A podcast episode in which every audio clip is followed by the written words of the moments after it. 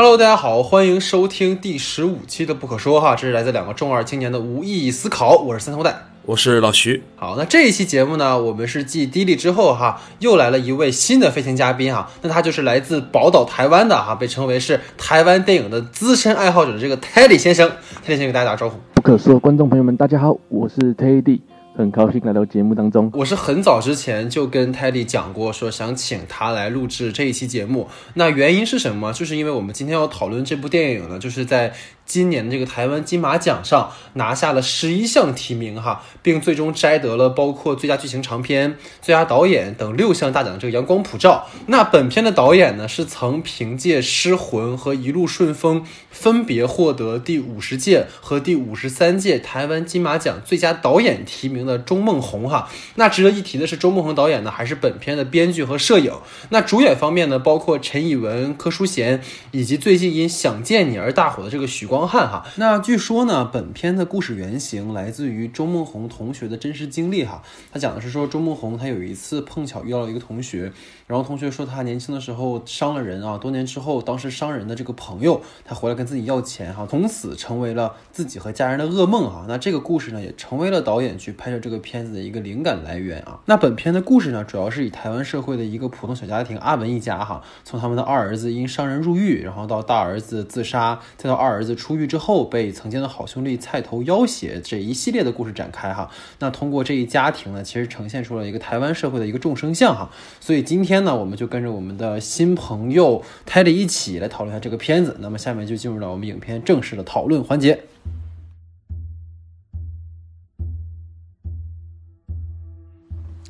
好，那下面进入到我们影片的讨论环节哈。那我们今天的第一组问题呢，是由老徐提出的。老徐，你请。嗯，好的，就是其实我们在看了这部影片之后，当我们看到最后的部分，父亲造成菜头的死，而且使一家人可以在阳光下安稳的生活的这个结局的时候，其实我个人来讲是有一点点的不舒服的。就是我不知道你们二位去怎么看待这个结局部分的这个处理，是否就是导演有一些比较强烈的个人意向在里面？我觉得这个局子其实我深思一下，觉得有点。不太满意，但我觉得跟周梦红导演他的那个叙事风格很像，剧情的起承转合呢是比较突然，让我觉得有些插叙跟倒叙啊，其实不知不觉都没留下尾巴了就走过去，包括有一些长线条的一些剧情中都找不到一些去解释哦，父亲做个点，感觉这到最后才爆出来那种感觉，就是爆出来就，嗯，父亲原来做了这么多事情，他为了阿和，然后去做这些事情。当个这报复的意义，感觉就是菜头就这样离开。但不过他们得到了救赎嘛，其实我也是很怀疑的这件事情。就我觉得，其实首先哈，就是一个调侃，就是我觉得可能是因为我们习惯，就是大陆这边，就是所有犯罪类型的结尾都要加上一个投案自首，或者是这种公安机关将之绳之以法啊这样的字幕。就可能你知道，老徐没有看到这个字幕就不适应了，你知道吧？就可能是没有没有没有啊，别别黑我。别把节奏带到我的身上来啊！这个人，对，所以所以其实我我觉得正经来讲的话，就是我会感觉这种不适可能是源于某种道德标准，就或者说我们可能会觉得说这个最后他应该受到一种惩罚或者是什么，然后我就会去思考到底是什么哈，就是这里面其实感觉导演想要呈现的是一种轮回的一种观念，或者说在他的影片里面道德和法律的这种界限是模糊的。就我觉得可以具体去分析一下，就比如说，你看父亲的身份是一个驾校的司机，对吧？他需要去守规则，然后去教导每一个学员。包括他其实给了很多场戏，就是说他和学员在车上的时候，你能感觉他是个很严格的一个教官，所以他其实是个很有纪律性的、很有规则意识的，然后很有道德底线的。包括当儿子去犯事儿以后，其实他很坚决的让法律去惩戒他的儿子，甚至跟法庭说要求无期徒刑，把他关到死。这样的，所以你看，在整个影片的一个前半部分，他一直都是一个道德的维护者，一个法律秩序的一个维护者。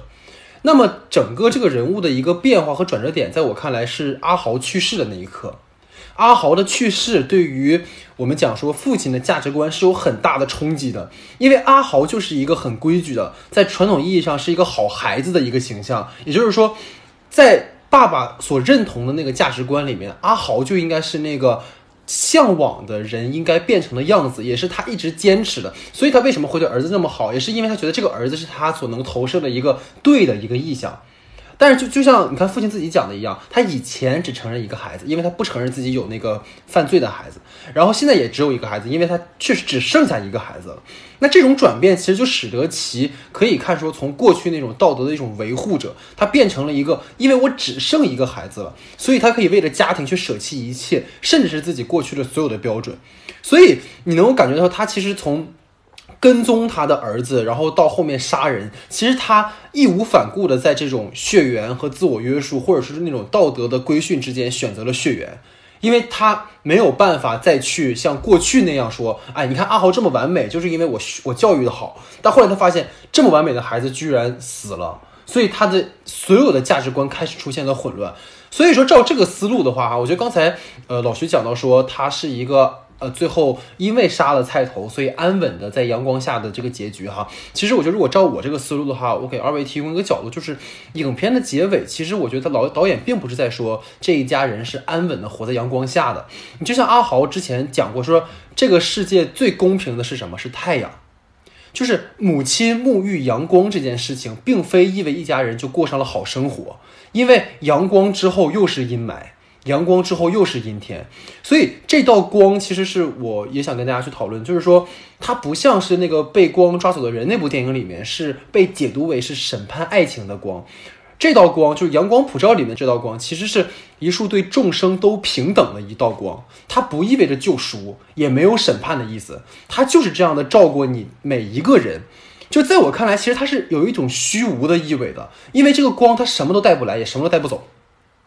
所以最后那道光其实是很无奈的，就是这道光照到我的身上，但我并不是因为这道光我得到了救赎，我所有的压力仍然抱在我的身上，就是包括父亲也是一样，他最后其实没有解脱，他其实更加陷入到那种无限的那种，我刚才说轮回嘛，那种自我的怀疑当中。爸爸的最后一场戏是夫妻在山头抱头痛哭，他可能一辈子都不会被抓，因为就像那个黑帮老大说的那个，就是说什么他可能是被人打死的什么什么的，又因为没人知道说他杀了菜头。但是对于他自己而言，他其实是触犯了他本人的一个在观念上他过去最不能接受的，就是说，就像我之前有举过说《新迷宫》那个电影里面的一个经典台词是什么？就是有些事儿你不问出来就是一块石头，他如果问出来反而释怀了。他跟他的家里人讲，他们永远不会跟机关去说，因为他要维护他的这个家。所以说，父亲最后这个处理的话，对于他杀人这个情节，我有一句总结，也是我之前在最近在听一个课嘛，就它里面有讲到犯罪电影的一个问题，就是我觉得导演想要呈现的不是说一种生理上的因杀人犯罪而被判死刑或者被判终身监禁的那种死亡和代价，我觉得在这里面其实父亲所承受的是一种道德批判和心理上的死亡，就是在情节上给了他一种死亡和这种。判决，而不是一种所谓的一种法庭或者是一种社会对他的一种秩序。他原来所维护的所有的一切，在杀人那个瞬间都被击碎了，而这个人物将会承受的这份罪，继续活下去，承受着煎熬。所以在我看来，这种惩罚才是最严厉的。所以这是我的一个读解哈，我不知道老徐听完之后有什么什么反反馈哈。嗯。不，你都挂到 那么虚无的境界了，你让我是怎么反馈？不不，我其实是这样想的吧，就是我我觉得，就一个人真的被击毁，其实应该是从内心的那一刻被击毁。就如果我们把他的就是父亲这个角色的好好好仔细想一下的话，他其实就有有在之前说过，他是一个象征着法律的一个维系的代表，他坚信法律，其实就是跟父亲那一代人所坚守的一个传统是一样的。你看，我们可以看到一件什么事情，就是当之前那个被砍伤那个人的父亲一直来找。找他要钱的时候，他一直说法律没有规定我有错，你为什么一直来找我要钱？这就是很疑惑这样一件事儿。你有什么事情，你可以到法官去说，就可以看到他其实是他是一个非常遵守法律这个约束的一个人。然后当时他遭遇了自己的大儿子去世，然后再遭遇了周周遭的种种事情之后，他产生了一个什么变化？就我们可以看到他在驾校的时候，驾校的人马上都取得自己的驾照的时候，他又说了一大段就是在别人看来好像很疯癫的话。我觉得为什么他的状态会在那个时候进入了一个。大家看起来好像是疯疯癫癫的状态，包括驾校的老板说你可以回家静养一个月，就是他不清楚自己所坚守的那个东西在那一刻摧毁了。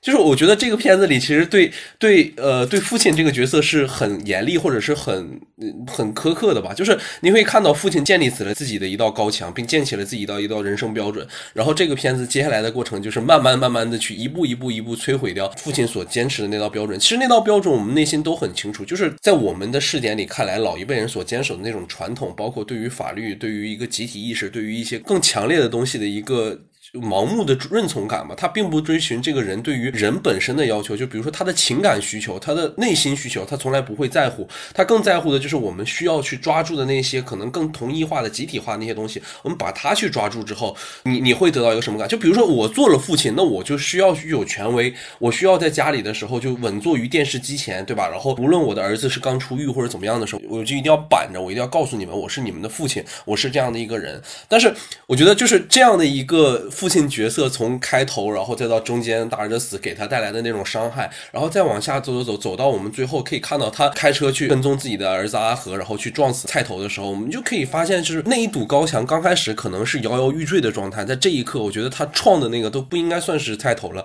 就是把自己心中建立给自己的所有东西全部撞破碎了。就我觉得人物从那一刻开始就彻底崩塌掉了，就是人物就不是不是这个崩塌，当然不是说坏词，就是证明他这块人物已经消失了，而是说我觉得这个人物。就已经把自己给推翻了。就我觉得他的表演就已经达到了一种这种这这样的程度，就是他在那一刻之后，把自己所有的那些执念，把自己所有的那些。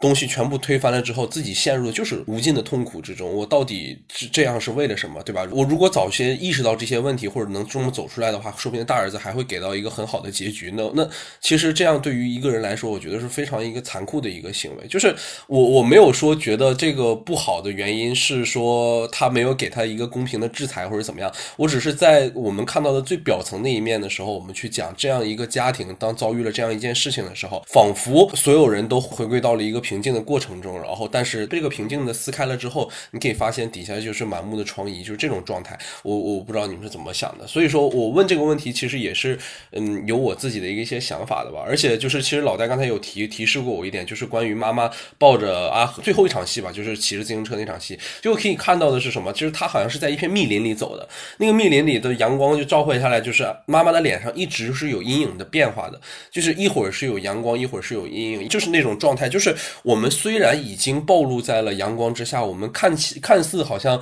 拥抱了整个生活的感觉，但是就是那个阴影是随时随地会在的。妈妈脑子里现在想的到底是什么？是菜头的死吗？还是说我们以后有美好的生活？还是说小玉的那个店会发展成什么样了？这个东西其实就是等于作者给我们留下那些时间，你去解读妈妈怎么想。因为我会有一个什么感觉哈，就是因为之前看过导演的《一路顺风》嘛，就是其实《一路顺风》的结尾也是类似于这种感觉的，他。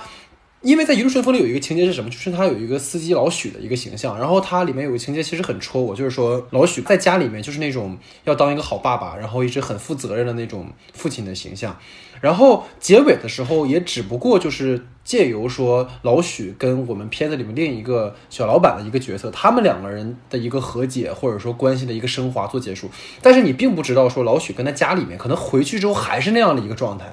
就包括那个黑帮老大在那个片子里面也是，最后也就是那么的死掉了。所以其实我我就是说嘛，就导演其实会给我一种，他对于人物的前途或者对于人和人之间的关系，其实是抱有一种比较悲观的态度的。就包括你看，其实这一家人里面，他们也到最后也并不是对。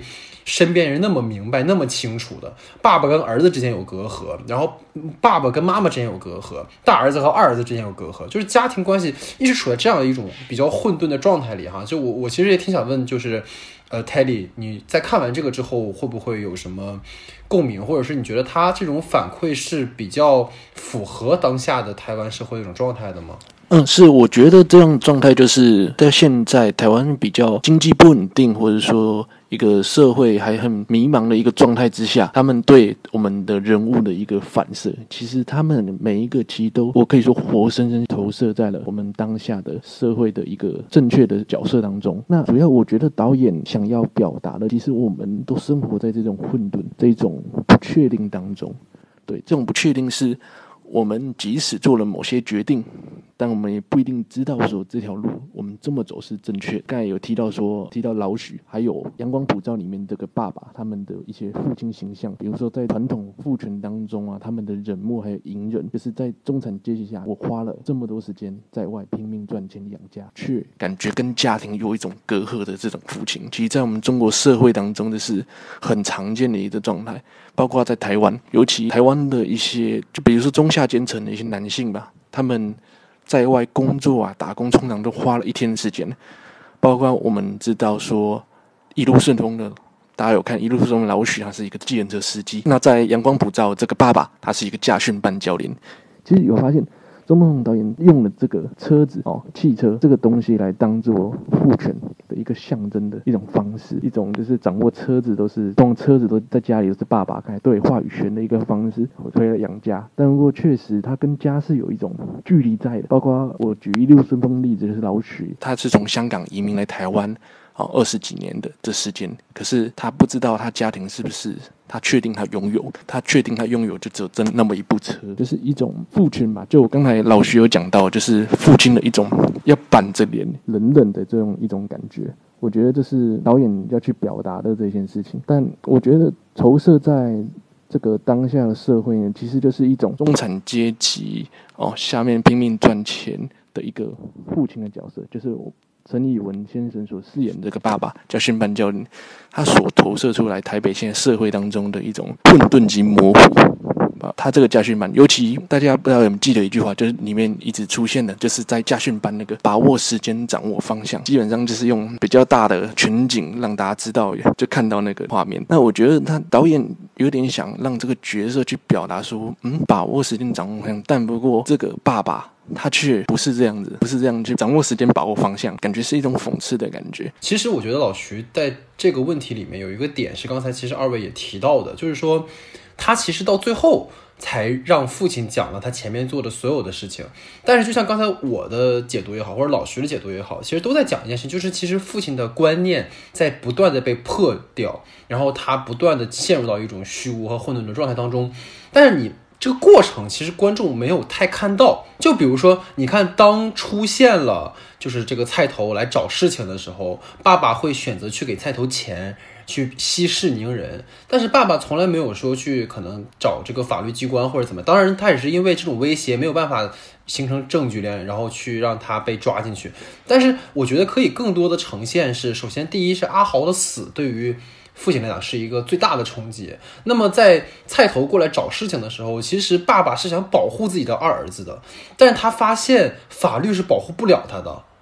就在这个情况下，法律是没有办法给他一个保护的，所以他才慢慢的陷入到最后的那个选择。就我觉得可能老徐如果说把这个人物这么铺一下，是不是在你看来可能会更能接受一些？包括他的整个处理会更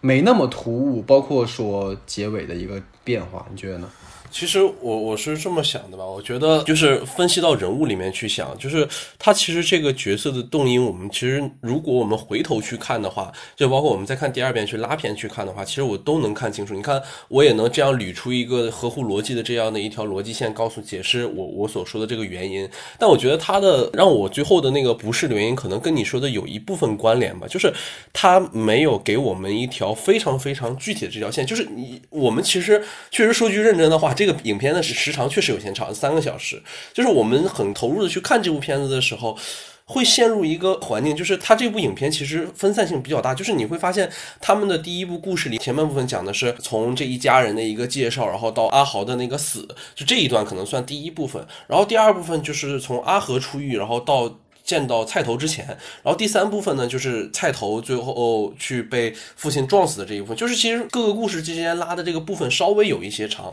但我们想去整个的去观察父亲的这条动因之后，就会被这条线里其他的那些故事冲的比较散，所以我会觉得就是导致我在最后理解他的时候会出现一些小问题。但是如果我们整个放到就是把父亲这条线然后重新单拎出来，我们去再新重新解读这个结尾的时候，其实这一条线贯穿下来还是可以很好。好理解的，我觉得就没有说太会存在那种不适的那种感觉，还是需要再重新回头再去仔细体会一下片。当然了，也不是说就是其他的那些元素就是废笔吧，我觉得他可能就像刚才泰迪说的那样，他是想提供出一个更加众生相的一点去展现给大家看。毕竟它是一个比较有社会向、比较有这种批判向的一个电影嘛，所以它需要展现出更多东西来给大家看的。所以说，就是可能我们看第一遍电影的时候，还是要尽量的做到那种专注的状态去看它。对，所以其实我们在这个讨论里面是一个反推的过程哈。刚才我们是讨论了这个结局，所以下面的话我们会继续去结合这个片子里一些具体的人物的设计，包括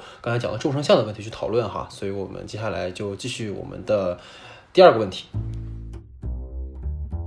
好，那我们的第二组问题呢是由泰迪提出的哈。那泰迪，你请。对我们第二组问题是我刚才说到，就是这个父亲的角色在这种传统呃父权社会下的一种冷漠还有隐忍，就是刚才说中产阶级的这种台湾家庭，他们在外拼命赚钱却忽视家庭这种父亲。那我想跟大家讨论的是，就是你们在看《阳光普照》的时候，你们对这个人物上的一种理解，会因为就是语境的不一样而产生一些歧义嘛？在这部分，我其实蛮好奇，想跟大家讨论看看，因为我刚才说嘛，我对这个人物都是感同身受，包。花隐忍内敛的这个母亲，一肩扛起家庭的责任，相较于爸爸来说，然后跟这个我们所谓的自由生，考不上第一志愿就想重考，这补习班一个很压抑的一个想为大家好的一个哥哥，还有这个弟弟，我们说的所谓小混混，这种角色的理解上，或者说他的符号性，我想跟他讨论的是，大家在了解上会有一些不一样的想法吗？我觉得从这个片子里，我能捕获到的一些对于这个导演的特点，其实他喜欢的去放大某一些矛盾。然后让我们就是把这个矛盾继续拉大，然后让我们体会到那种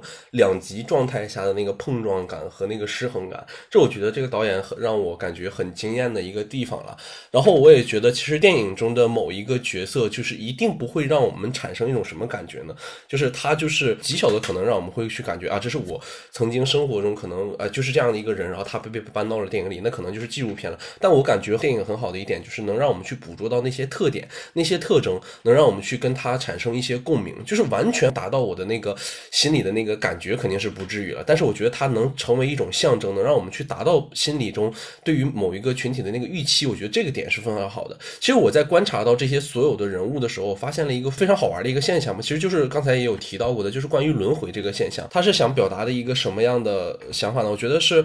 他是想通过这个社会里的一些观念和群体之间形成的不同的方向，去找到那一抹，就是我们存在的那个那个平衡感。就我觉得。当我们平衡感被架构起来的时候，你会觉得啊，社会的逻辑什么都是很正常的。但是这个平衡感一旦被摧毁的时候，你会发现这种这种带来的失落感是非常强大的。但是如何去维系这种平衡感，它是其实靠了一种类似于偏轮回性的一个概念。我为什么会这么说？就是我们可以看到，你像父亲这个角色，他是一个驾校的一个教练，然后那个儿子这样的一个角色，其实也是没有什么手艺，可能刚上着国三，然后就去跟着一起打架，然后把自己送到了那个少管所。然后再出来，其实也是没有什么手艺，他只能从事一些比较简单的工作。你比如说像洗车，然后像去便利店打工这样的工作。你看，就是我们哪怕是他出了那个监狱之后，然后过了三年，他还是在重复这样的工作。那我们其实可以接着往下推导，哪怕就过了十年或者过了十五年，他可能还是在重复这样一个反复性、机械性的工作。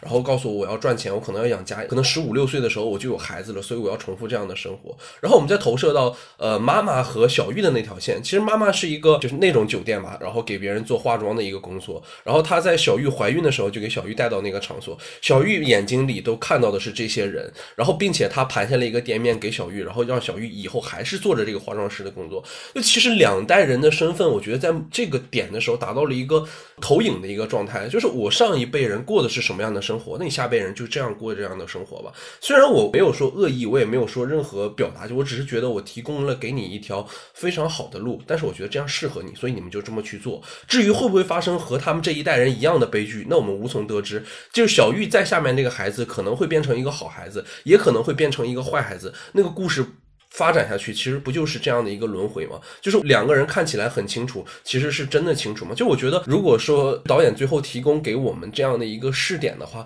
我其实觉得我能够从这些人的身上去捕捉到那些我对于这个时代有所敏感的那些特点吧。就我觉得那些人物存在的还是像泰迪说的一样，他们是有他们自己的鲜活性的存在，是能从他们身上获取到那一些共鸣的。就我觉得，即使是我们大陆观众看来吧，其实也也还是比较不错的。刚才其实老徐讲的话，会让我想到一个东西，就是其实他的四个角色，比如说爸爸跟二儿子，妈妈跟小玉之间形成了一种两种投射的关系。但这两组人物之外，还有一个就是阿豪。阿豪跟整个所有人都好像都不太一样，他是这个家庭里面这个轮回里面。唯一一个可以脱圈的人，但是他却是第一个牺牲的人，所以我会想到一个什么片呢？我会想到《小偷家族》，就是《小偷家族》里面也给我们呈现了一种轮回，但是你能感觉到，其实失之愈合对于那一个家庭是有一种悲悯的态度的，他会希望这个家庭的轮回被打破，但是在《阳光普照》里面，我觉得导演相对会。悲观一些，就是你好像没有看到说他告诉你他们这家以后会变好，然后你会觉得说你看到最后说啊，可能他们这家也没有办法去脱离这个轮回，可能他们依然是这样下去的，所以这个可能是我的这种感觉吧。然后就结合刚才二位讲的哈，我会想说一个，就是我自己的想法是说，其实 Teddy 的话题跟我后面要讨论的那个东西是很像。就是说，在这个片子里面，能很明确的了解到，其实导演是想要借由这个家去指涉更。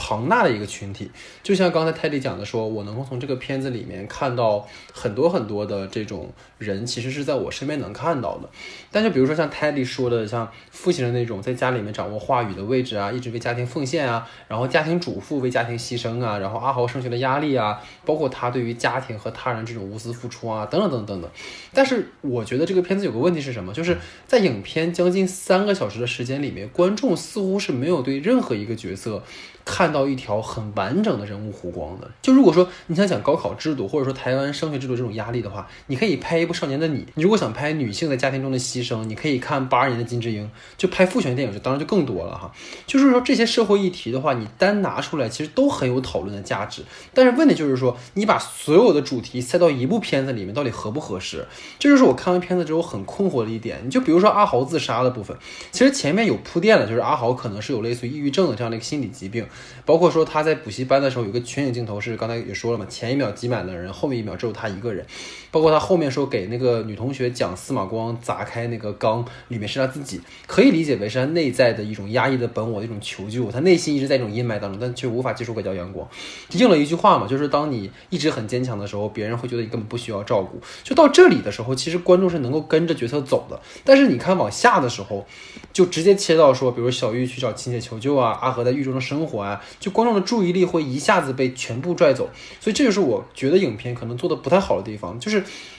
本来可能隔了一层，台湾跟大陆之间有一点点可能对于社会的理解啊会有一些障碍，但是他又把这些东西拆得非常的碎，所以可能在我看来理解上会有一些障碍，这是我的想法。了解，在现实上，等我很多事情一起进来讲，但可能很难有一件。讲的非常完整的一种状态，是吧？对，包括这个角色从开始到最后的一种蜕变，很难去有一个说服力。哦，好像那钟孟宏导演以前作品，包括我们的上一部的《一路顺风》，也有，其实也给我这样的感受。他的转变可能那个线索比较嗯藏住了，我我我可以说这个意思，藏住了。所以说，嗯，很难的话去马上去理解他的角色的这种转变到底是。附带了多少的东西？其实我在理解上，虽然我是台北的观众，但我也有这样的一种感受。我觉得它其实是更像去展现一个台湾当下的社会的一个更众生相的一点吧，就是像一个社会的一个卷轴画一样，它全部给你铺开，让你看到这个人这这一家在遭遇了大儿子死亡之后，他们这一家会遇到了什么样的故事，能让他们到一个什么样的地方？这一些事件，我不是觉得说，呃，就我们去统一讨论这个问题，可能会让它更深入。更直白一些，我觉得是可能我们要多方向的去展示给大家，告诉你们在社会中你们就会遇到这样的问题，才是可能更对大家有感触或者是有进攻力的一点东西吧。就是如果我们太去追逐某一个问题，却从而忽略了整个更多维的去看这个问题的方向的话，我觉得可能还是角度会存在一些偏失的。因为我觉得这里面真的虽然时长是蛮长，然后可能顺序也有被打乱一些，但是我觉得真的他做的还不错的一点就是把这些所有能遇到的这些事情全部带到了，并且把这些事情都倾注了导演自己的那些态度和看法之后，当他们整体被重连起来的时候，它会形成一道非常好的逻辑线，并没有让你觉得这些东西都没有被讨论到，都没有缺失。就是我们仔仔细的去分析这些事件的时候，你会发现他们的呃是能立住的，并且有那个根是所在的。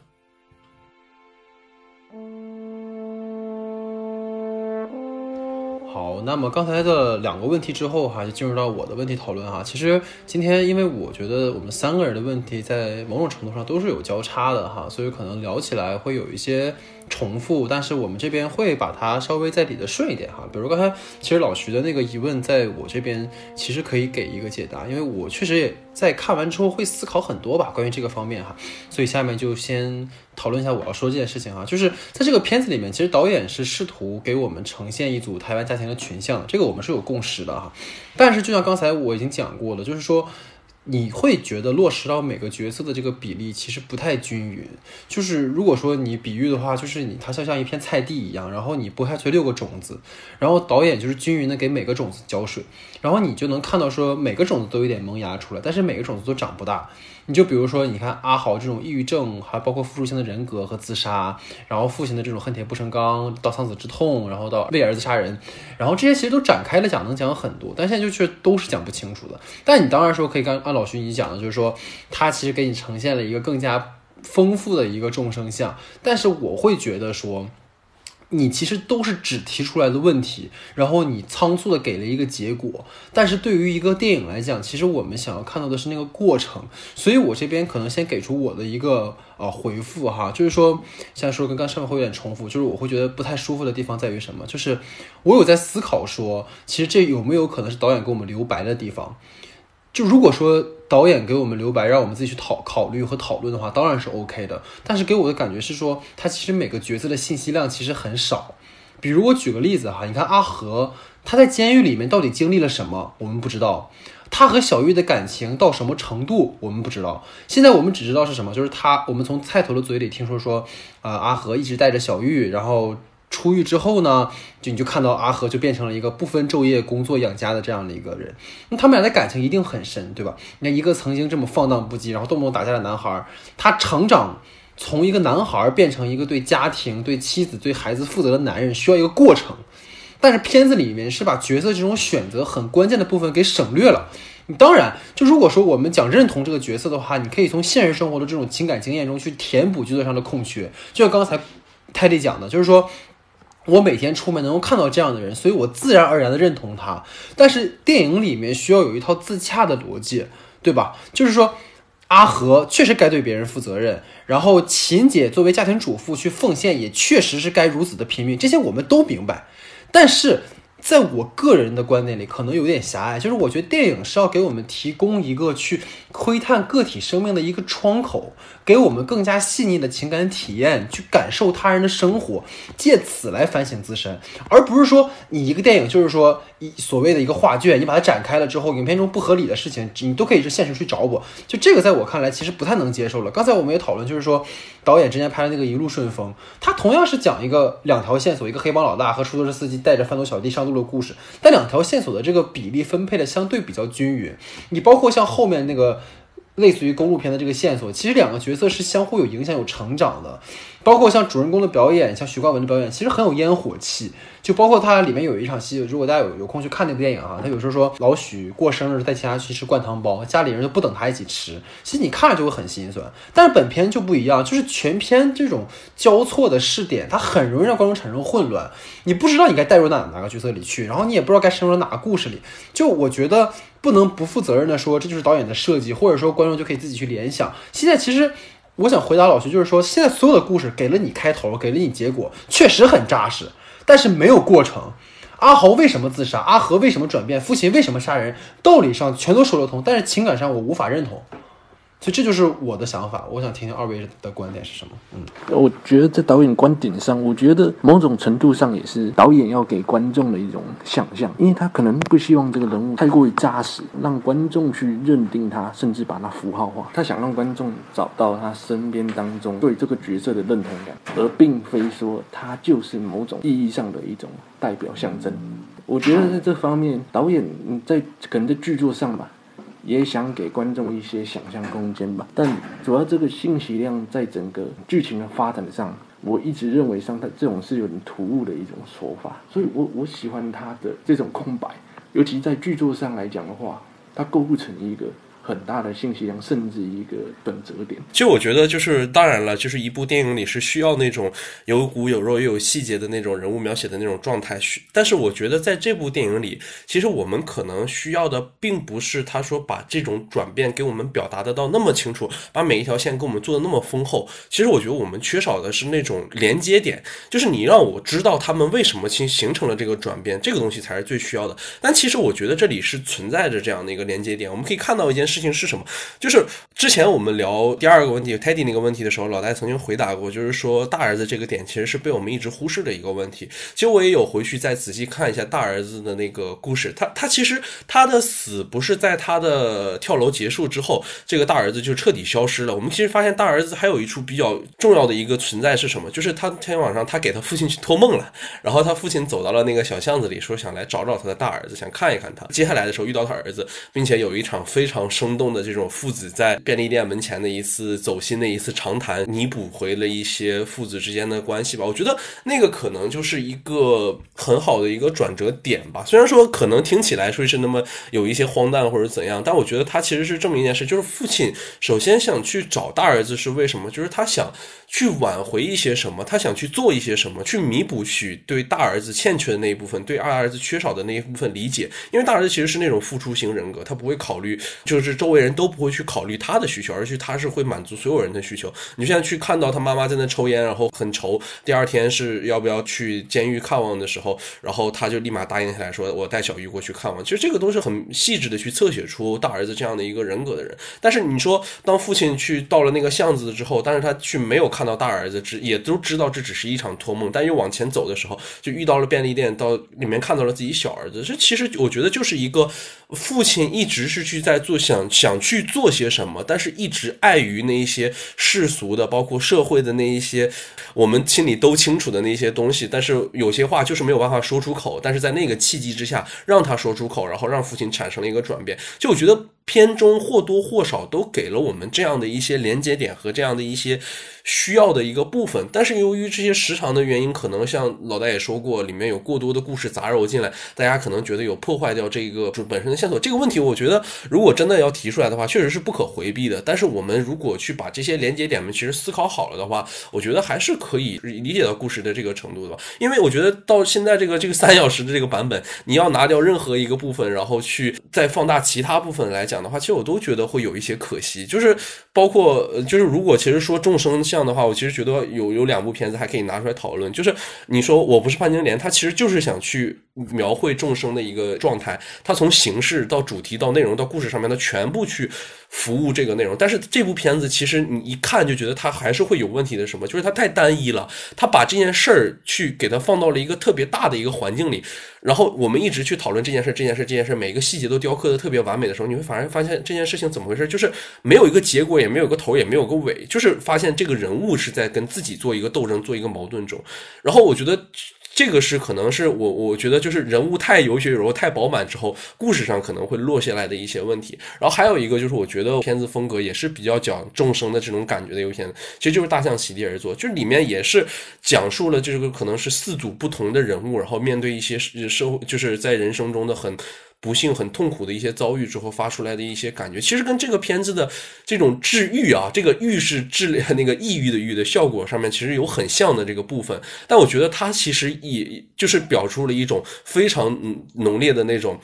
就是我的所有的人物的建制一定要特别的强大，就是他们的故事和每一个点都要特别能衔接住，并且呃，胡波还在把这四个人的所有的故事在不不停的给它串联在一起。你会发现到他非常努力的去把这些所有的故事连接起来。但是我我就是在想，就哪一部片子可能都没有办法做到那种极致的程度，就是让我们又体会到细节，故事又是饱满或者是完整的。我们只是能从它带给我们的那个感受上面去还原这个电影。最真应该有的那个状态吧，就我也觉得我没有办法去真的去衡量，可能这部片子做到什么样的极致可能是好，我只是觉得它能达到的那个部分，能让我感受到它好的那个部分好的话就可以了。其实是非常主观的一个意向啊，我也不知道你们二位是怎么看这个问题。对，其实如果说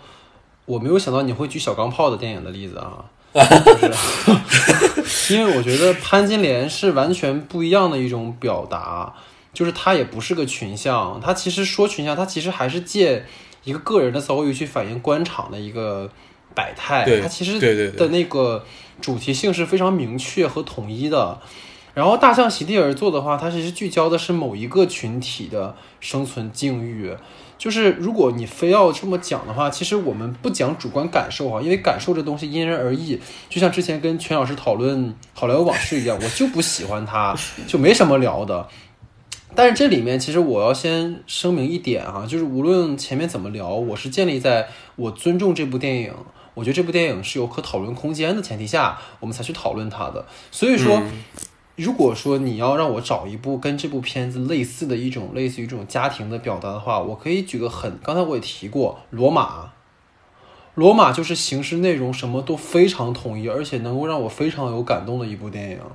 就是为什么呢？就是你你能够感受到，你说有没有可能把人物统一，会不会单调？其实不是的。就是我告诉你是什么感觉，就是说罗马那个片子里面也在展现父权，但他展现父权是通过什么？也有那里面也有汽车，他是通过父亲在家庭的那个装潢的那种布置，通过父亲回到家里面。母亲、孩子和佣人的状态，以及我们的女主人公和她所面对的男性角色的关系，去呈现这个父权的。父权是影片中的一条支线，而在那个电影里的主线是女性在整个社会当中动荡的年代，他们所经历的不公，他们所经历的一些可能对于作为男性的附属，他们的一些不能够被重视的一些东西。其实那个是非常统一的，我们能够感受到导演的态度在里面的。那杨。阳光普照其实是像刚才我们已经在反复说了，我们不不再重复哈。就是说，它的每条线索都很好，没有问题。就是我像我讲的，你单拉出来每一个故事，其实都能讲得很多很多，很深很深。但是现在就是说，我仍然呃保留我的想法，是觉得可以这么去讲故事，我们也可以。落的这么的狠，这么让我们所有人感同身受。但是我仍然是希望说，在任何一部电影里面，我们都明白一个男人在社会中承担的压力，一个女人承担的压力。但就像金智英一样，如果你只告诉我金智英患病了和最后她解决了，其实我不会。对那个电影有什么感受的？你恰恰是告诉我，他这过程中他经历了几番几番的争论，他他对于个人、他人、集体、社会对他有什么什么什么的压力，我可能才更有感触。你包括中间其实给了一段阿和，就是去找工作，好几次都不太顺利嘛，但都是那种快切式的。而阿和在三次入社会之后，就他就马上找到了一个可以去认同他的这么一个人。但实际上是，如果你到任何一部电影里面，一个去少管所待了三年的人，他出来之后不是会很容易被社会认可的，他可能会成为谁？他会成为小北那样的角色，他会更加成为一个社会的混混，他会不愿意融入这个社会，他会觉得他妈的社会对我不公。他说：“你如果对我不公，我将什么什么，就那种好像哪吒似的那种感觉。”但是就是这样啊，那最后他就是很容易的融入到社会当中去了，然后他也没有什么挣扎，就是这样的话，在我感觉。他没有颠覆我的认知，他甚至是对我所有的东西就是我都知道，但是我知道这个的意义在哪。我要看的不就是说，在已知的这个人的前提和结果之中的那个东西，才是一个电影最可贵的东西吗？可能于我主观而言，那个是我觉得最重要的一件事情。对，其实我蛮认同那个想法，就是最后的那个结果嘛。对，就是说你在中间的这种，嗯，对这个角色的一个堆叠。就是你要让它比较比较有层次，你要让观众甚至是感同身受这样的感觉，对，然后才到最后的那个结果。其实我算蛮认同的想法。你这么一讲，我其实对这部影片又有其他的一些反思在。你这么一讲，我对阿和这个角色的一个反思吧。像你前面说的再造人，就是他从那个监狱再出来的这种，他照理来讲，他是要一直碰壁，然后他是不太容易去找到工作的。可是，在阳光普照当中，他一出来就遇到个可以理解他的一个人，他用这种快切式的方式，感觉我们情绪还没到点。哦，还没感受他重新回到社会被接受的这种价值，反而就很快的切过去，让他到了最后就是社会融入他了。对，感觉太简单了。你会对，没错没错。结的，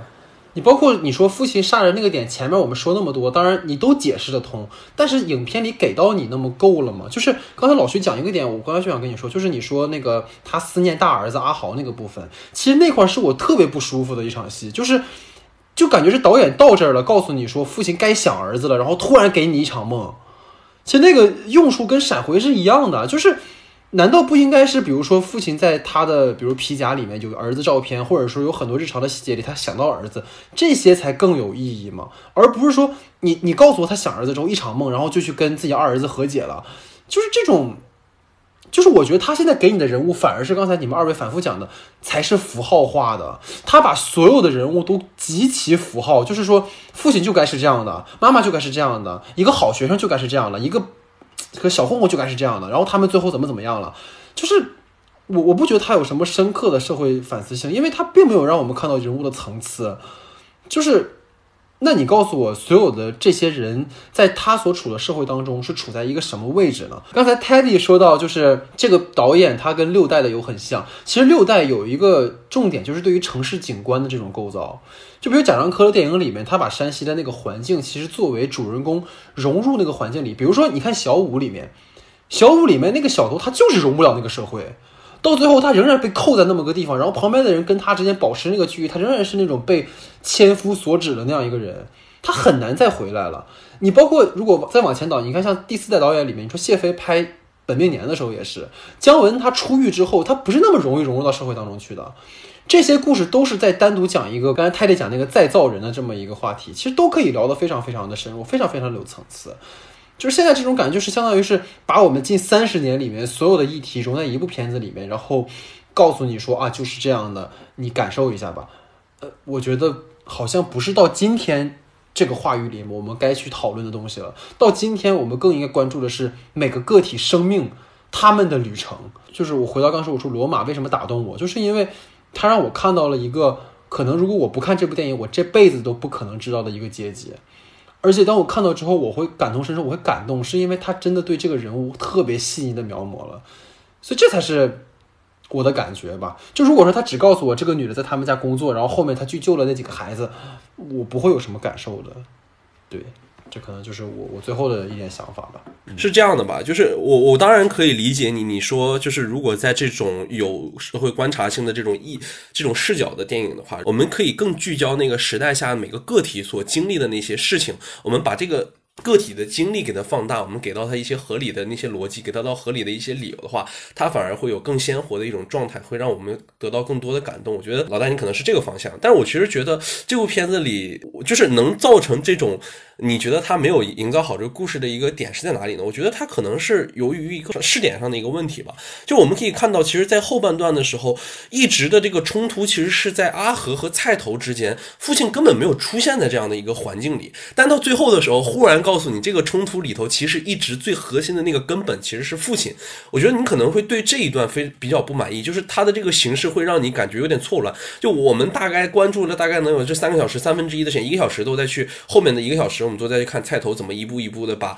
阿和带到这个环境里，然后最后结尾的时候，你忽然把情感落点吧唧一下拍到了那个父亲身上，这一点可能会让我们觉得有一点抽离。但我其实觉得，就是像电影《少年那里》。里面也一样，就是当陈念和未来的冲突形成了一个特别大的一个贯穿可能电影的前半部分的一个非常大的一条矛盾线的时候，到最后我们其实可以看到是小北在这一个过程里去发发挥了他的作用，他去帮呃帮助陈念去完成了一些事情。就其实回归到这部片子里，我觉得也是，就是只不过缺失了一个试点的是什么？就是我们这部片子里其实是父亲在。阿和压根没有任何意识到的情况下去帮助他做到了这些所有的事情，这是我觉得和可能跟少年的你不一样的一个地方。但是我觉得他也有他存在的呃比较妙的地方是什么？就是当你去做这件事情的时候，有另一个人把这些一切全部做回了。你不能说因为这些人没有做回，没有以一个正常的一个逻辑顺序体现在整个片子里的时候，你觉得他会出现错位或者怎么样？我觉得当他能在最后的时候给我们去一个解释，并且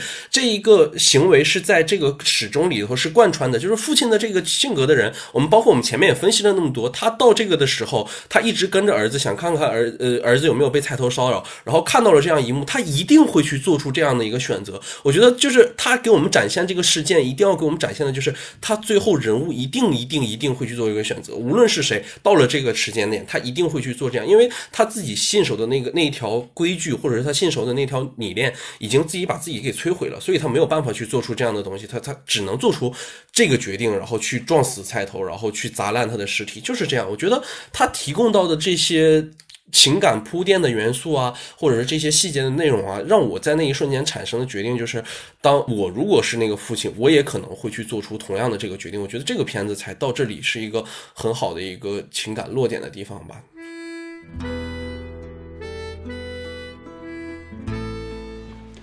那么，在我们讨论完关于影片的具体内容之后呢，其实我们也是希望能够把这部电影，其实能够跟另一部也是去年上映的哈，它也是被称为一部家庭史诗的作品，就是王小帅导演《地久天长》哈。有很多说这两部电影其实一个是一个大陆的一部家庭片，然后一部台湾的家庭片。就是我很想说，二位在刚才我们讨论这么多之后哈，其实我们应该都看过这两部电影，可以去对比一下，说这两部电影当中导演对于家庭的。呈现在他们不同的视角里面是一个什么样的态度？包括在不同的这样一个文化环境里面，哈，像这个问题的话，我觉得要不然就泰迪先来。首先呢，我我我比较先看了《地久天长》，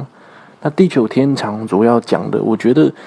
比较，它也是讲小人物哦，但不过它比较讲的是。以比较宏观的、比较时代洪流下的一个小人物，他相较阳光普照，他讲两家人的故事，他某种程度讨论的是大陆在这八零年代开始这三十年的时代背景下，包括经过严打呀，包括计计划生育啊，或出国炒炒房地产等等的议题。王小帅导演想要缓缓刻画的一些经过社会啊震惊变迁的小人物，他们身上发酵。小帅导演在里面呢，他其实。他也不涉及立场，也不带着一种批判的角度去呈现小人物的故事，他反而简单化约人物，比较简洁的。我们所所谓那个海燕啊，跟耀军，纯粹他们从对话当中，包括那个浩浩在耀军眼中，他本来就只是一个小孩子，他没料到自己的话语会酿祸，甚至会让自己呃患病啊，内疚多年。呃，包括海燕在。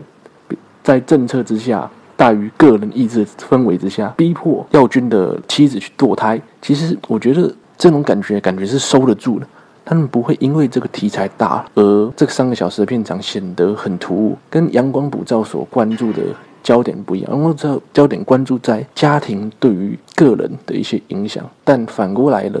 地久天长比较大是时代对于家庭。变迁甚至影响。其实我比较更喜欢阳光普照，原因是因为阳光普照里讲生命都有痛，生命都有不如意。但不过我觉得导演想告诉我们，就是说我们更认真的生活，我们总有被阳光普照的一天。但地久天长感觉给我的是一种释怀。你在时代的变迁下，你懂得释怀，你懂得比如说放下，你才能。获得这些东西，其实我觉得 老戴举这个例子也挺有趣的啊，就是《地久天长》和《阳光普照》这部片，其实今年也是一个特殊的节点嘛，就是《地久天长》在金鸡奖大杀四方，然后。呃，阳光普照在 金马奖也是取得了诸多荣耀。就是其实这两部片子的横向对比，是我一直都想说的一件事吧。两个也都是在一个非常微妙的一个时间节点上。然后我首先表达一下我的个人意志啊，就是我对于王小帅导演这个人，还有他妻子，还有在他面对大象席地而坐这个片子的那些态度的时候，我是非常抱有一种不屑和厌恶的感觉啊。我说可以首先这么说，但是电影就是电影这种东西，我们还是要放到电影里面。本本身来去讨论。然后由于这种我本人的厌恶感和这种这种厌烦感，所以说他这部片子我是全程二倍速看完的，因为我觉得它实在太长了，就是又臭又长，我可以用这几个字来形容啊，就是所谓的揭开了所有内地普通家庭的这一场贯穿三十年的这个生活苦难的一场大型的国民悲剧的这种史诗的一种状态，让我感觉到王小帅本人就跟本人一模一样，就是唯唯诺诺、畏畏缩缩，然后。自己其实他自己其实你什么都清楚，但是他就什么不敢说，依靠着两个非常好的两个演员，然后再给大家搞讲述一个所有人心里门清的故事。但是我就不告诉你是为了什么，你看到我的悲伤了吗？好吧，你们跟我一起悲伤吧。但是我就不告诉你我们为什么这么悲伤，这是他妈原罪。所有人就是这样，所有人就应该下岗。所有人遇到这件事情之后，我们就默默的去承担，默默的去接受，然后把它传给我们的下一代。就你连表达你都不敢表达，你为什么还能叫它是一个电影呢？你连说你都不敢说，你连你是一个电影人的本身你都忘了是什么，那你就好好的去玩你的商业去吧，你别提他妈什么艺术了。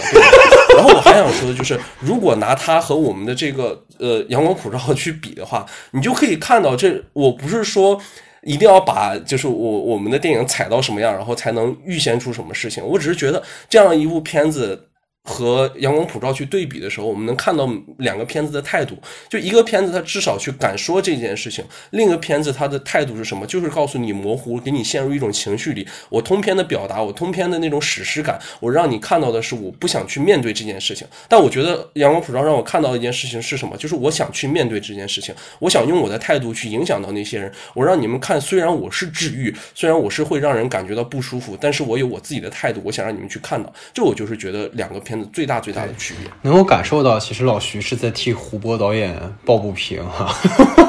因为如果有关注我们那个公众号的话，就应该知道，其实老徐的年度十佳的第一名是《大象席地而坐》啊，就确实是很好的一个片，就很很可惜了。但是我们在这儿就不讨论这件事情了哈，我觉得稍微我还是稍微理性一点哈，跟二位去。呃，聊这件事情，就是在我看来哈，其实阳光普照跟地久天长最大的一个区别在于，就是对时间的一种呈现。其实刚才泰迪也讲了哈，就是前者的话，其实前后也就不过三年的时间，就是从他入狱出狱之后的一个生活哈，而后者就是从文革一直讲到当下的这样的一个时间点。而导演的试点的选择，你可以看说，其实前者聚焦的是一家人个体的命运的一个纠缠。而后者则更多的是与中国近五十年的这种历史进程啊，产生了更多的这样的一个连接，包括刘耀军一家遭遇与文革呀、计划生育啊、改革开放啊、退港潮啊等一系列大事件影响下哈，所以说视角上就像刚才泰迪讲的，会更加宏观和更有时代感。但是从具体呈现而言哈，我对王小帅本人也是抱有一种很唾弃的态度哈，就是你他妈可以拍三个小时，然后人家拍三个小时你就。就那么去阻止他哈，我觉得就是他就是妒忌，你知道吧？但是我个人其实不喜欢《地久天长》，是真的是具体影片的问题哈。我没有二倍速看，我是电影院看的，但是我看到两个小时的时候，我就真的想走了。其实，那我开始会觉得说，这种不适感是和删减有关系的。但是前两天我看了，其实被删减的部分，哈，就是即使你发现把这些被删减的部分加上之后，这个故事还是有很多的问题。你比如说这家人与时代这个互动，包括个体在其中的选择，他到底有过哪些挣扎？就到过哪哪些事情让他们很痛苦？他们该怎么办？你看不到。你包括在和平年代的时候，你看到他面对说。没有血缘的两代人的关系，包括说和出轨对象的关系，等等等等等等，这些都特别的突兀，也没有合理性。就是三个小时这么冗长的篇幅，你看不到个体与大时代的抗争和选择，它只有那种什么，就是那种风浪过后的那种岁月静好，所有的一切都是哎，过去就过去了吧。就像刚才老徐讲的，有种原罪认命了。就包括运镜上哈，就是我这里感觉我们可以聊，就刚才其实我们讨论到阳光普照那么多，其实一直在聊他的故事哈。其实我们可以。拉到一个视听的角度啊，因为毕竟导演他本人也是一个摄影嘛，所以我开始的时候我会觉得阳光普照他在摄影上这次好像做的弱了一些，但后来我在想，其实他其实很有意思。你比如说，其实对于父亲而言，他一直都在那个车的那个空间里面。包括在家庭的那个空间里面，母亲也是，她从一个封闭空间就是家里，然后到了另一个封闭空间，就是那个所谓的娱乐场所，然后再到他们后来自己开的一个地方，就是他们的这个所谓的中产到中下的这样一个阶级的人，他们其实一直被生活困缚在某一个场景里面，他们很难去摆脱这种轮回的束缚的东西。但是你看，在地久天长里面，真的，我觉得。王小帅作为六代，真的他看不到任何一点点作为作者该有的在视听上的一些东西。你包括它里面有一些长镜头，其实非常的刻意，没有任何的信息量。有一场戏，我记得是王昭君半夜醒来，然后下楼梯去看儿子在不在还是什么那场戏。就是完全没有信息，就是为了拍他跟他下楼，然后走进一个房间里的这样一个，这都是我特别不喜欢的。就是我不知道它的这个意义在哪儿哈。所以相对而言，就是虽然阳光普照在这种群像的呈现上分配有些失衡，但是整体上看来，它还是扎根于这种现实的。导演，我觉得有一个很重要的点，就是导演是平视这些角色的。他不是说这些角色你们他妈就该这样的，你这个国家就是这样的，你们他妈就该这么受着，然后你们现在就该这样的，而是说他所有的人物他是平视的，他是带有一种跟他们离得很近的感觉。所以像泰利讲的，为什么我一出门看到了一个人，我觉得就像这个角色，因为他是真的扎根于每个人身上的，所以更有烟火气，更落地，也能让比如说像老徐啊，像泰利啊，你们会很共情的一个原因吧。但是。就很讽刺的一件事情哈，我为什么讲？就是我跟老徐其实就是生活在地久天长的那个故事背景里面的，可能我们的上两代人都经历过这样的事情，我们身边就有真的经历过这样事情的人，包括我爷爷也经历过文革，他也被打成右派，他也经历过那些事情。但是为什么我看地久天长的时候一点感觉都没有？就是你感受不到那个人的愤怒。你说被剪掉了，那你这样的话，我觉得。如果所有的事情都能用技术原因去解决的话，那这个事情没有什么不好的原因了。你这样的话，毕志飞的电影也是因为技术原因才拍成那样的，对吧？所以有些事情不能这么去说，对吧？这是我的一个想法吧。好，那么最后呢，我们从这个对于地久天长的讨伐的这种愤怒当中跳出来哈，我们 我们回到那个影片之外哈，其实还有一个外延的环节跟大家去聊，就是说，其实我们能够发现阳光普照是呈现了一个台湾地区的。对于家庭的一种呈现哈，但是相当于是说，整个东亚文化圈，包括韩国、日本，包括大陆，其实他们都受着儒家思想的这样一种传统的影响。所以说，我很想说，比如说，看老徐，其实你是在韩国留学的嘛？你像我本人的话，其实是对日本的这种属于所谓庶民喜剧也好，或者家庭片很感兴趣，所以我也看了蛮多的，包括山田洋次啊、石玉和啊，包括之前一些导演哈、小金啊之类的。然后像 Teddy 的话，可能更多的是从一个台湾的。影迷的角度来说，所以我蛮想让各位都推荐或者是比较一部就是你们看过的这种家庭伦理片吧，或者说家庭相关的题材的作品。那么在不同的地区，它是怎么样一种不同的呈现？然后也给大家去拓宽一下一些阅片量，然后也是给大家推荐两部影片吧，好吧？那就要不然就泰迪你先来。好，那我就先帮他推荐台湾地区的吧。我们就结合在前面，钟梦宏导演其实很长，应该说御用的一个演员叫做戴季仁。哦，他其实在我记得是零九年的时候吧，如果没记错的话，他也有拍过一部叫《呃不能没有你》。他其实我觉得今天要讲的就是，嗯，我觉得现在台湾社会的一个现在的一个问题，就有两个特殊的家庭结构，一个叫嗯单亲家庭，一个叫隔代教养。我就对，就是台湾目前社会很常见的一种家庭结构。我今天想跟大家推荐的两部就是。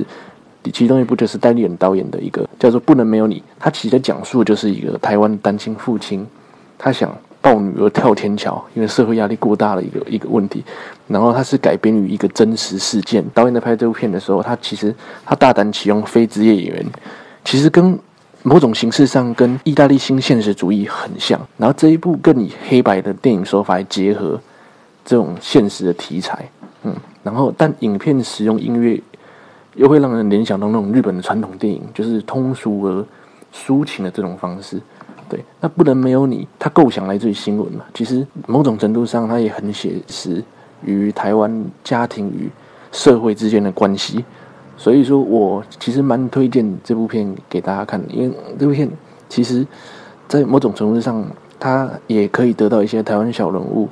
他们对家庭的压力，或者说他们比如说负债啊，或一些来自于社会给他们的一些压迫性，大家可以去看看这部片。然后还有其实我还推荐另外一部，叫做《亲爱的奶奶》。这部片的导演叫菊佑宁。大家如果常以前常看台湾偶像剧的话，其实对这个导演不陌生，因为很有名的《恶作剧之吻》，不知道大家有没有看过？还有那个《我可能不会爱你》，这两部偶像剧的导演都是这位导演拍，这一次来尝试这个长片，叫做《亲爱的奶奶》呃，这部片哦，他他其实以以倒叙的方式来呈现对祖母的思念，还有难以忘怀的这种回忆片段呢。其实我觉得在家庭片当中，他挖掘了家人之间亲情的矛盾，还有那些挣扎哦，我觉得是嗯，很可以去让人家理解，因为每个人都感同身受，因为家家有本难念的经嘛。每个人在家庭当中都有一些矛盾跟问题，其实它投射在我们每个人身上。那我觉得这部片它写作的时间维度跨越了二十到三十年之间，所以它在其他的角色的编排上，它某种程度上可以看到台湾在二三十年前的一种在那种时代下生活的一些背景，我觉得蛮有趣的。我觉得大陆的观众可以去稍微去观看一下，甚至可以了解一些历史的背景知识。这样子，戴眼所拍的《不能没有你》就是针对单亲家庭。那这一部。徐幼宁导演拍的就是《亲爱奶奶》，针对我们台湾现在目前的隔代教养这个问题，爸妈都出去外面工作了，哦，留下是爷爷奶奶在照顾孙子的这种这种关系，这种隔代教养的关系。所以我觉得，嗯，这两部片，呃，都是有关家庭的，我就很推荐大陆的朋友来观赏，因为我主要本来想推荐这比较经典的一些饮食男女啊。或者说一一啊，其实大陆观众已经非常熟悉，所以我觉得，嗯，推荐这种小众是台湾新兴电影，还有中生代导演，呃，也可以让呃大陆观众更了解，嗯，台湾电影这十年来的一些小众电影的一些现况，这样子。好的，这是我的推荐。这两部片子我都没有听过，我得回去再补一下。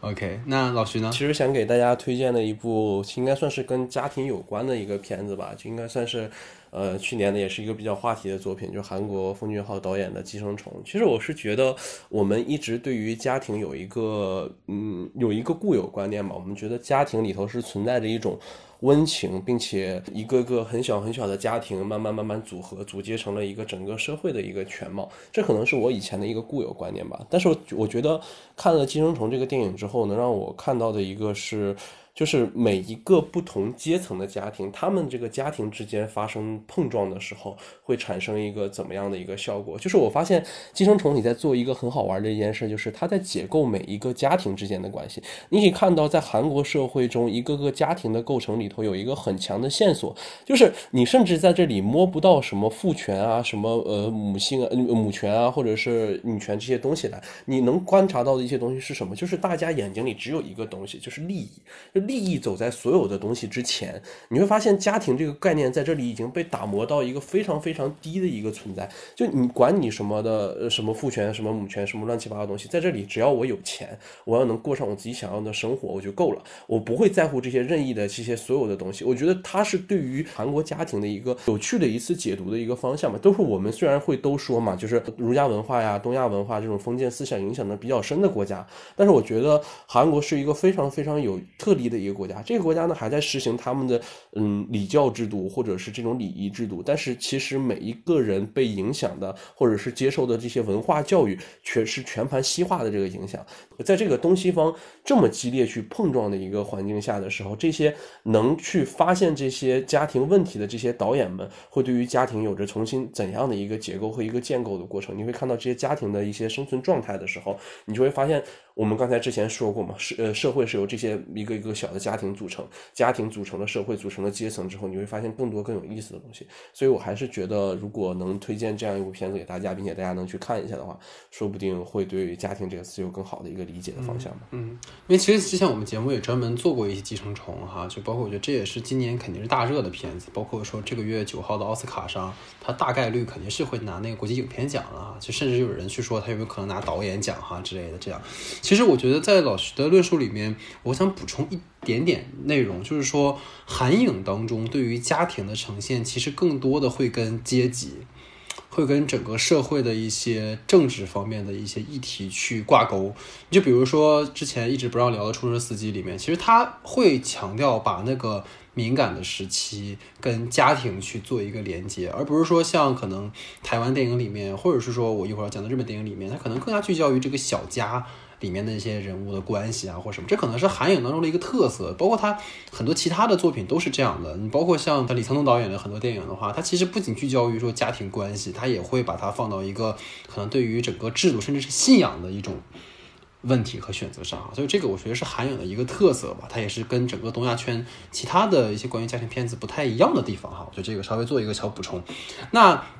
我的话其实两个推荐哈，一个是大家都已经很熟悉的失之愈合导演哈，因为我确实是没有办法，就是真的很喜欢他。然后我之前看了他很多的一些访谈，包括他作品，基本上都刷了很多遍。然后跟二位其实也有很多一直在叨叨他哈，其实我始终是觉得失之愈合他在对于家庭的呈现是处在一种流动的变化当中的。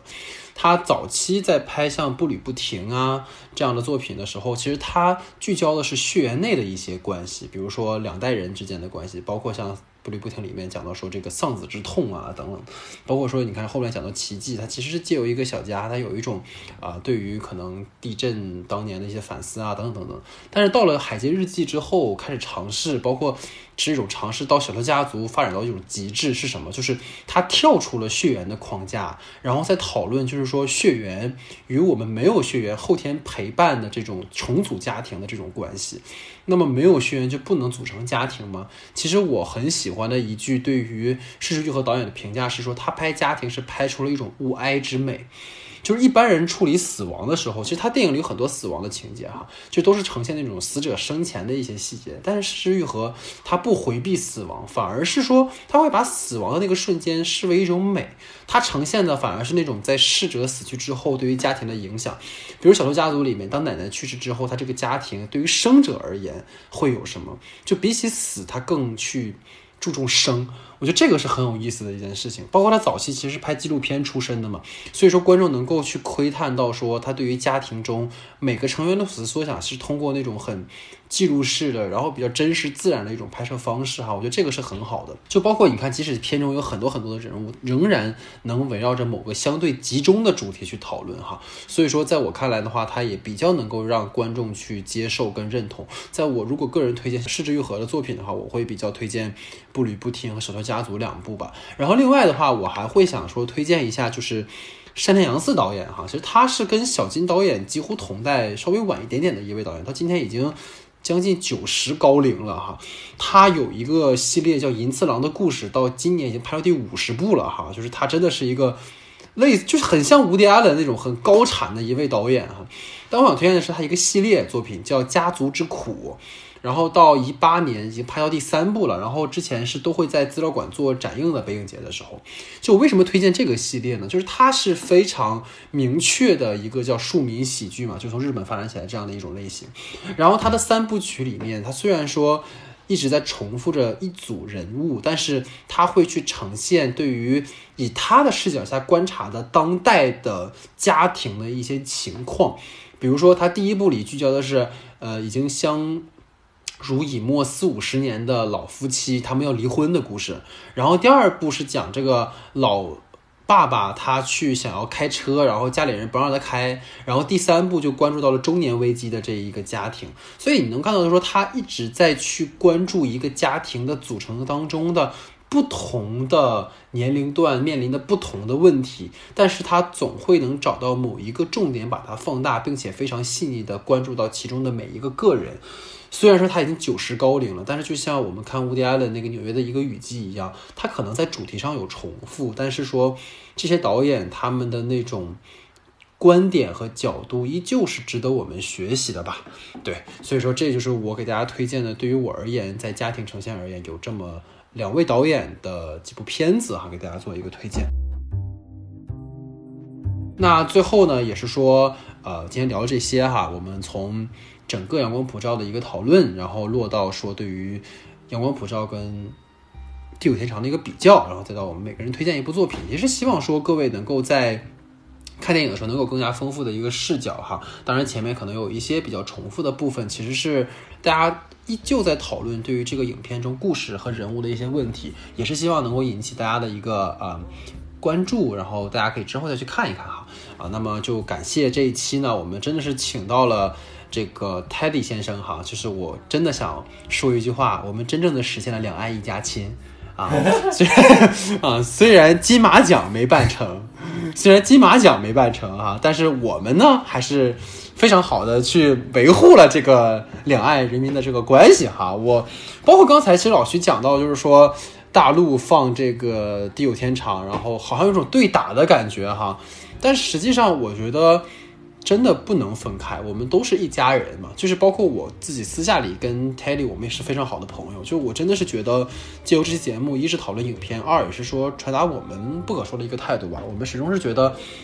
真的像李安导演讲的，让艺术的归艺术，让那些可能敏感的话题归敏感的话题。我们不要把艺术去裹挟太多复杂的东西，包括我们也不要让可能上几代人的恩怨，或者是不属于我们的一些东西去。裹挟我们，这个都是我嗯个人不太喜欢的事情哈，所以真的是谢谢这次 Teddy 来参与我们的节目。然后如果之后有机会的话，然后也想就是再请你来哈，因为确实是你的声音太像周杰伦。虽然我们没有那个预算请周杰伦，但是感觉好像似乎是请到了周杰伦哈，这种这种感觉。可以请一个假的，对，可以请一个假的。所以 Teddy 还有什么要跟我们分享的吗？最后，嗯，对，我觉得嗯刚才陈大库。你总结的很好，我觉得就是，嗯，电影嘛，艺术这种东西，我就像李安导演讲的，我们双张开双手拥抱，我们就是欢迎任何说华语的导演，甚至我们的创作者，其实我们是一起的，没有，其实不会有太多区域的一些差别，所以我们一起吧，团结在一起，我觉得华语电影会更好，这样子，嗯嗯，谢谢。就包括刚才就是昨天看到的消息，是蔡明亮导演的新作也入围了这个今年的柏林电影节啊，其实都是值得我们一起开心的事情。其实我真的是说，无论是呃现在香港在经历一些事情，但是我们说无论是香港电影也好，台湾电影也好，大陆电影也好，其实都是华语片。我们真的是希望可能未来我们能够生产出更多优质的好电影吧。虽然搞得好像很官方啊，但这是我的心里话，因为确实。都是好作品，都值得被讨论。好，那我们大概这期节目就是这样了，是我们第十五期的不可说啊。然后我们下一期节目见。